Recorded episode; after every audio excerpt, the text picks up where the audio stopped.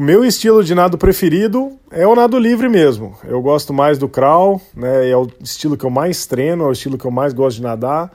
Mas em velocidade eu gosto de todos, menos do peito, porque eu sou, eu sou muito ruim de peito.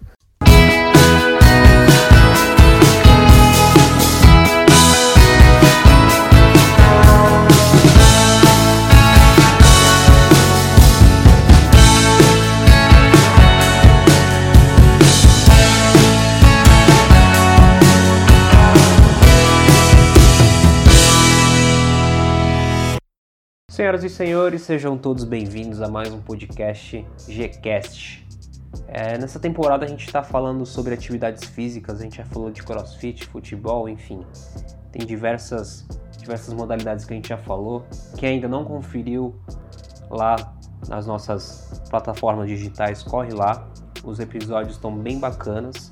Só que, senhores, eu peço uma atenção muito especial para este episódio porque batemos um papo com nada mais nada menos que César Cielo, ele mesmo, César Cielo, o ídolo da natação, tanto no Brasil como no mundo, já ganhou medalha de ouro em Pequim, já ganhou medalha de ouro em Mundial, enfim, esse bate-papo tá bem bacana.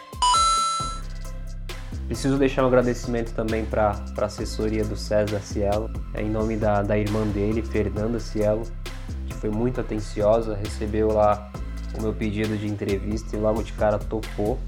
Muito obrigado, Fernanda, e o pessoal aí da equipe do, do Cielo. Lembrando que nossa primeira temporada vão ter apenas 10 episódios, mas a segunda temporada vai vir aí logo de cara, a gente não vai descansar. Logo logo vocês vão saber o tema da segunda temporada. Acompanhe nas nossas redes sociais aí do Gcast. Vocês vão gostar muito das pessoas que serão entrevistadas, eu tenho certeza. Hoje a gente grava o sexto episódio com o César Cielo, então restam apenas mais quatro episódios da temporada Mexas. Chega de conversa, bora para a entrevista. César Cielo respondeu algumas perguntas polêmicas, com classe, é claro, com a classe de um nadador olímpico, com a classe de um nadador campeão mundial. Tá curioso? Tá curioso, né? Então confere aí, vai.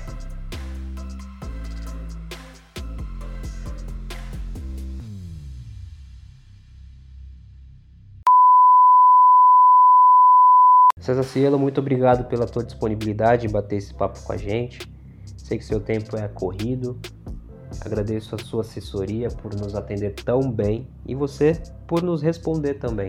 Essa pergunta é um tanto quanto clichê aqui no nosso podcast, mas eu não deixaria de fazer para você também, porque a gente é, é curioso. Cara, como que a natação entrou na sua vida?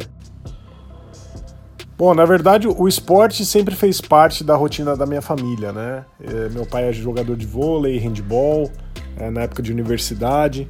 Minha mãe é formada em educação física e jogou basquete por um tempo também. Então a prática de esporte sempre foi incentivada né, dentro de casa. Eu comecei pelo judô, acabou não dando muito certo. E aí a gente foi para natação por uma questão de sobrevivência, né? Para aprender a, a, se virar na água sozinho. A gente tinha costume de passar as férias na praia e o lance de eu conseguir, né, sobreviver, me virar na água sozinho, era uma segurança para os meus pais. Então a gente juntou a segurança da natação com o incentivo ao esporte que eu já tinha em casa. A natação é uma das modalidades olímpicas mais tradicionais que a gente conhece. Você acha que com a nova geração de nadadores Estamos seguros de manter os bons desempenhos em Olimpíadas, Mundiais e outras competições de grande expressão? Sinceramente, eu não sei dizer. Né? Eu, a gente precisa primeiro avaliar o que é uma manutenção de bons resultados. Né? A gente passou 2016 sem nenhuma medalha, então a gente já está recomeçando, né? tentando retomar a volta ao pódio olímpico com frequência, né, com constância, a natação nunca foi um esporte que, que entregou excelentes resultados. A gente teve alguns talentos esporádicos aí, né, como nos anos 80 com o Ricardo Prado, com a Patrícia Morim, né, e o nosso revezamento 4 por 200 na Olimpíada de 80. E aí depois veio o Gustavo e o Xuxa em 90 e 92, 96, né, a geração 90. E agora nessa última geração que era era eu e o Thiago, Né? Então a gente sempre teve alguns atletas aí que se destacaram, mas nunca eh, como um grupo mesmo a gente teve excelentes resultados. Né? O melhor resultado da história da natação é o Mundial de 2014, quando pela primeira e única vez a gente foi campeão mundial no quadro de medalhas, né? no Mundial de Curta lá em 2014. E é, é assim, hoje a gente tem um grupo forte, né? Tem alguns atletas aí para se destacar. Eu acho que a natação deveria ser uma, uma, obriga uma matéria obrigatória nos colégios do Brasil. A gente está falando numa costa litorânea enorme, que é o que a gente tem aqui né, no nosso país. Então, um trabalho e a busca né, da, da natação por sobrevivência, por questão da nossa costa litorânea, deveria ser obrigatória. E através desse, desse trabalho a gente poderia captar né, e buscar os talentos. Então, tem como fazer um grande trabalho com a natação no Brasil, sim. Né? É questão da gente conseguir implementar de um jeito inteligente, de um jeito funcional, que, que seja interessante não só para o esporte, mas também para o bem da população. A medalha de ouro em 2008 é, até hoje, a sua maior conquista esportiva? A medalha de 2008 com certeza é a mais significativa, né? A minha medalha mais importante, é o título mais importante do, do esporte. Mas todas as medalhas que eu tenho de, de mundial, todas as conquistas que eu tenho na minha carreira, tem um, né, um sabor aí, uma, um sentimento diferente, né? Cada um ah, desses pódios, desses momentos, trazem emoções para mim diferentes. Então, eu gosto de todos, gosto de lembrar de, da maioria deles aí, mas Pequim é o que se destaca aí por ser um ouro olímpico. O César Cielo tem alguma inspiração na natação? Com certeza, e tenho muitos, né? Eu, quando eu acompanhei os meus ídolos, eu sempre tentei fazer meio que um, um Frankenstein do nadador ideal. Então eu queria a técnica de um nadador, a mentalidade de outro, a disciplina de um, de um outro ídolo. E aí eu fui montando esse meu Frankenstein aí, que era um mix de Gary Hall Jr., Peter Van den Hoogenband, Ian Thorpe, é, Gustavo Borges, Fernando Scherer, né, era uma galera aí, José Meolans da Argentina, Filippo Manini, é uma galera que eu sempre admirei, que eu vi ser campeão mundial, ah, vi esses caras fazerem grandes provas e, e, na verdade eu sou fã de todos eles aí, são caras que se destacaram e que eu, que eu admiro bastante até hoje. César, qual o seu estilo de nado favorito? O meu estilo de nado preferido é o nado livre mesmo. Eu gosto mais do crawl, né? É o estilo que eu mais treino, é o estilo que eu mais gosto de nadar. Mas em velocidade eu gosto de todos, menos do peito, porque eu sou, eu sou muito ruim de peito. Agora uma pergunta um tanto quanto polêmica.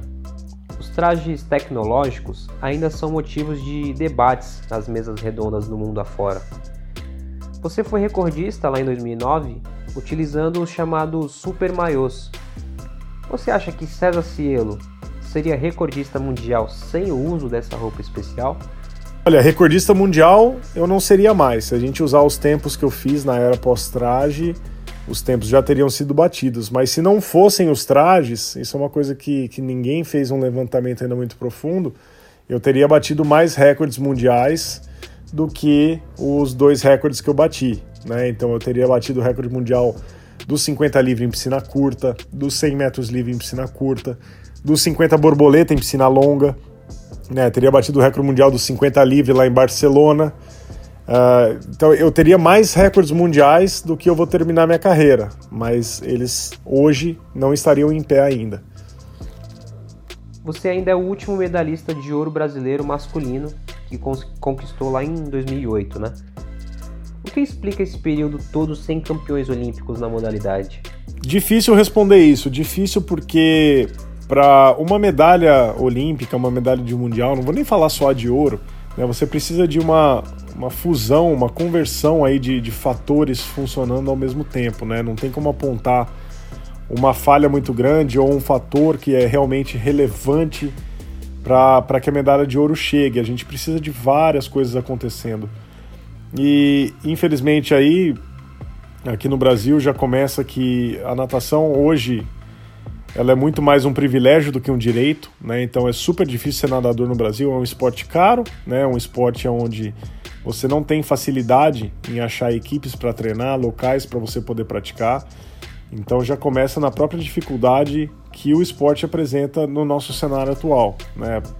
As escolinhas de natação uh, normalmente tem muitos atletas, a gente vê as escolinhas atuais com muita gente, mas poucos nadadores seguem carreira. E muita gente que quer, né, às vezes, participar não tem acesso a uma academia ou a um clube particular. Então é um esporte que acabou é, indo muito mais para o lado é, das pessoas que têm condições de, de participar, de praticar, do que é, oferecer isso como uma oportunidade para a população no geral. É o que a gente está tentando fazer aqui no Projeto Nadar, em Itajaí, que é oferecer a prática de esporte aquático de graça para a população, né? E aí a gente está tentando já mapear os talentos, ver se alguém se destaca para a gente fazer um trabalho diferenciado, mas a gente precisa fazer isso de uma forma muito mais macro, né? É, juntando o Brasil todo, juntando todos os órgãos aí responsáveis, responsáveis pelo esporte, para que a gente futuramente aí tenha, tenha campeões é, olímpicos e mundiais na modalidade. Como manter a rotina de treinamentos para um nadador durante essa pandemia que a gente está vivendo? Olha, não foi fácil, não foi nada fácil manter a rotina de treinos nessa pandemia, né? O, o que acontece de treinar em casa com a liberdade que a gente tinha de horário né, e flexibilidade total né, na nossa mão de, de agenda, horário e formato do treino até, é, eu não sou um atleta que trabalha bem dessa forma. Eu não ligo de treinar sozinho, mas eu sempre gostei de ter o meu treinador na borda da piscina. Eu nunca fui um cara que conseguiu treinar só com o relógio. Então foi um desafio muito grande para mim. Não vou mentir para vocês que Vários dias eu dei um belo de um migué no treino. Era muito difícil seguir, seguir a planilha, fazer tudo direitinho, então eu fazia duas séries em vez de três. Tinha hora que eu não fazia o exercício. Mas ah, de uma certa forma a gente conseguiu manter uma, uma, uma forma física legal, né? O que, o que foi mais difícil nessa pandemia e aí eu falo até pelos velocistas, foi é o pico de força, né? Como a gente não teve acesso à academia, e fazer musculação mesmo, né, o pico de força ele cai e isso é uma coisa que atrapalha bastante para na hora da geração, de gerar velocidade, né? Então é o que a gente está retomando agora, né? Aqui em Santa Catarina a gente já está treinando faz algumas semanas na piscina e na musculação e está buscando a retomada desse pico de força, né? E é isso que vai fazer a gente voltar o mais rápido possível aí. Mas com certeza, esse período de pandemia aí, essa quarentena foi um desafio de disciplina enorme. Qual mensagem você deixa para a pessoa que pensa em iniciar na modalidade? Antes de tudo, eu acho que o que a pessoa que está buscando né, uma atividade física, né, seja ela para uma prática esportiva ou para a saúde mesmo, né, para um bem-estar, é, a minha dica é procurar alguma coisa que te agrada, né, é procurar uma coisa que você se sente bem, que você tem vontade de ir. É, porque o que a gente vê normalmente, né, quando o pessoal se empolga com a academia, se empolga com algum tipo de treinamento, o cara fica todo feliz, vai lá, se inscreve numa academia cara, compra o tênis mais caro e aí dá duas semanas ele para de ir. Né? Por quê? Porque ele se empolgou com alguma coisa e aí ele começa a querer né, investir no negócio, ele está todo empolgado, mas não é uma coisa que tá, traz tanto prazer para ele. Então, a minha dica para você que está escutando a gente aí é: não precisa ser necessariamente a natação, mas busque um esporte que te deixa feliz, que dá prazer, né, que você se sente bem fazendo, é, para que você mantenha o seu corpo ativo. E para quem está procurando especificamente a natação, busque um profissional aí da sua cidade, da sua região, um treinador de natação, para te dar é, algum conselho sobre aonde você pode ter essa prática né, na, na sua cidade aí e no local que você está. Porque a natação realmente ela, ela, é um esporte mais difícil nesse ponto, não são todos os lugares que, que vão ter uma piscina esperando aí, aquecida, bonitinha, ainda mais agora que a gente está chegando no inverno. Então, é, manda mensagem né, para a turma no Instagram, não tenham vergonha de fazer esse tipo de coisa. Né? Em vez de ficar aí imaginando e traçando um milhão de cenários, Vai lá no, no Instagram do, do, personal trainer da sua cidade, do treinador do seu clube aí. Pergunta para ele, pergunta o que, que ele acha, o que, que você pode fazer, aonde você pode treinar, né, que com certeza ele vai ter uma informação legal para você, você já pode cortar um belo de um caminho aí, já falando com um profissional da área mesmo. César, muito obrigado mais uma vez pela sua participação, espero muitas outras entrevistas com você.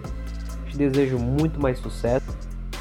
Obrigado, obrigado vocês pelo convite. Foi um prazer participar. Espero que o pessoal tenha gostado do nosso bate-papo aí.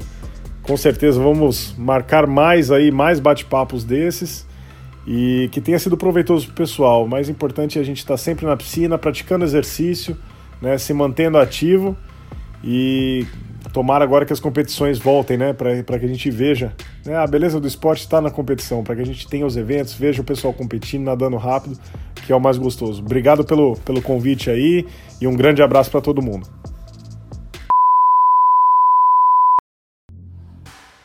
Chegamos ao fim de mais um episódio do Gcast. Eu espero que vocês tenham gostado bastante desse episódio.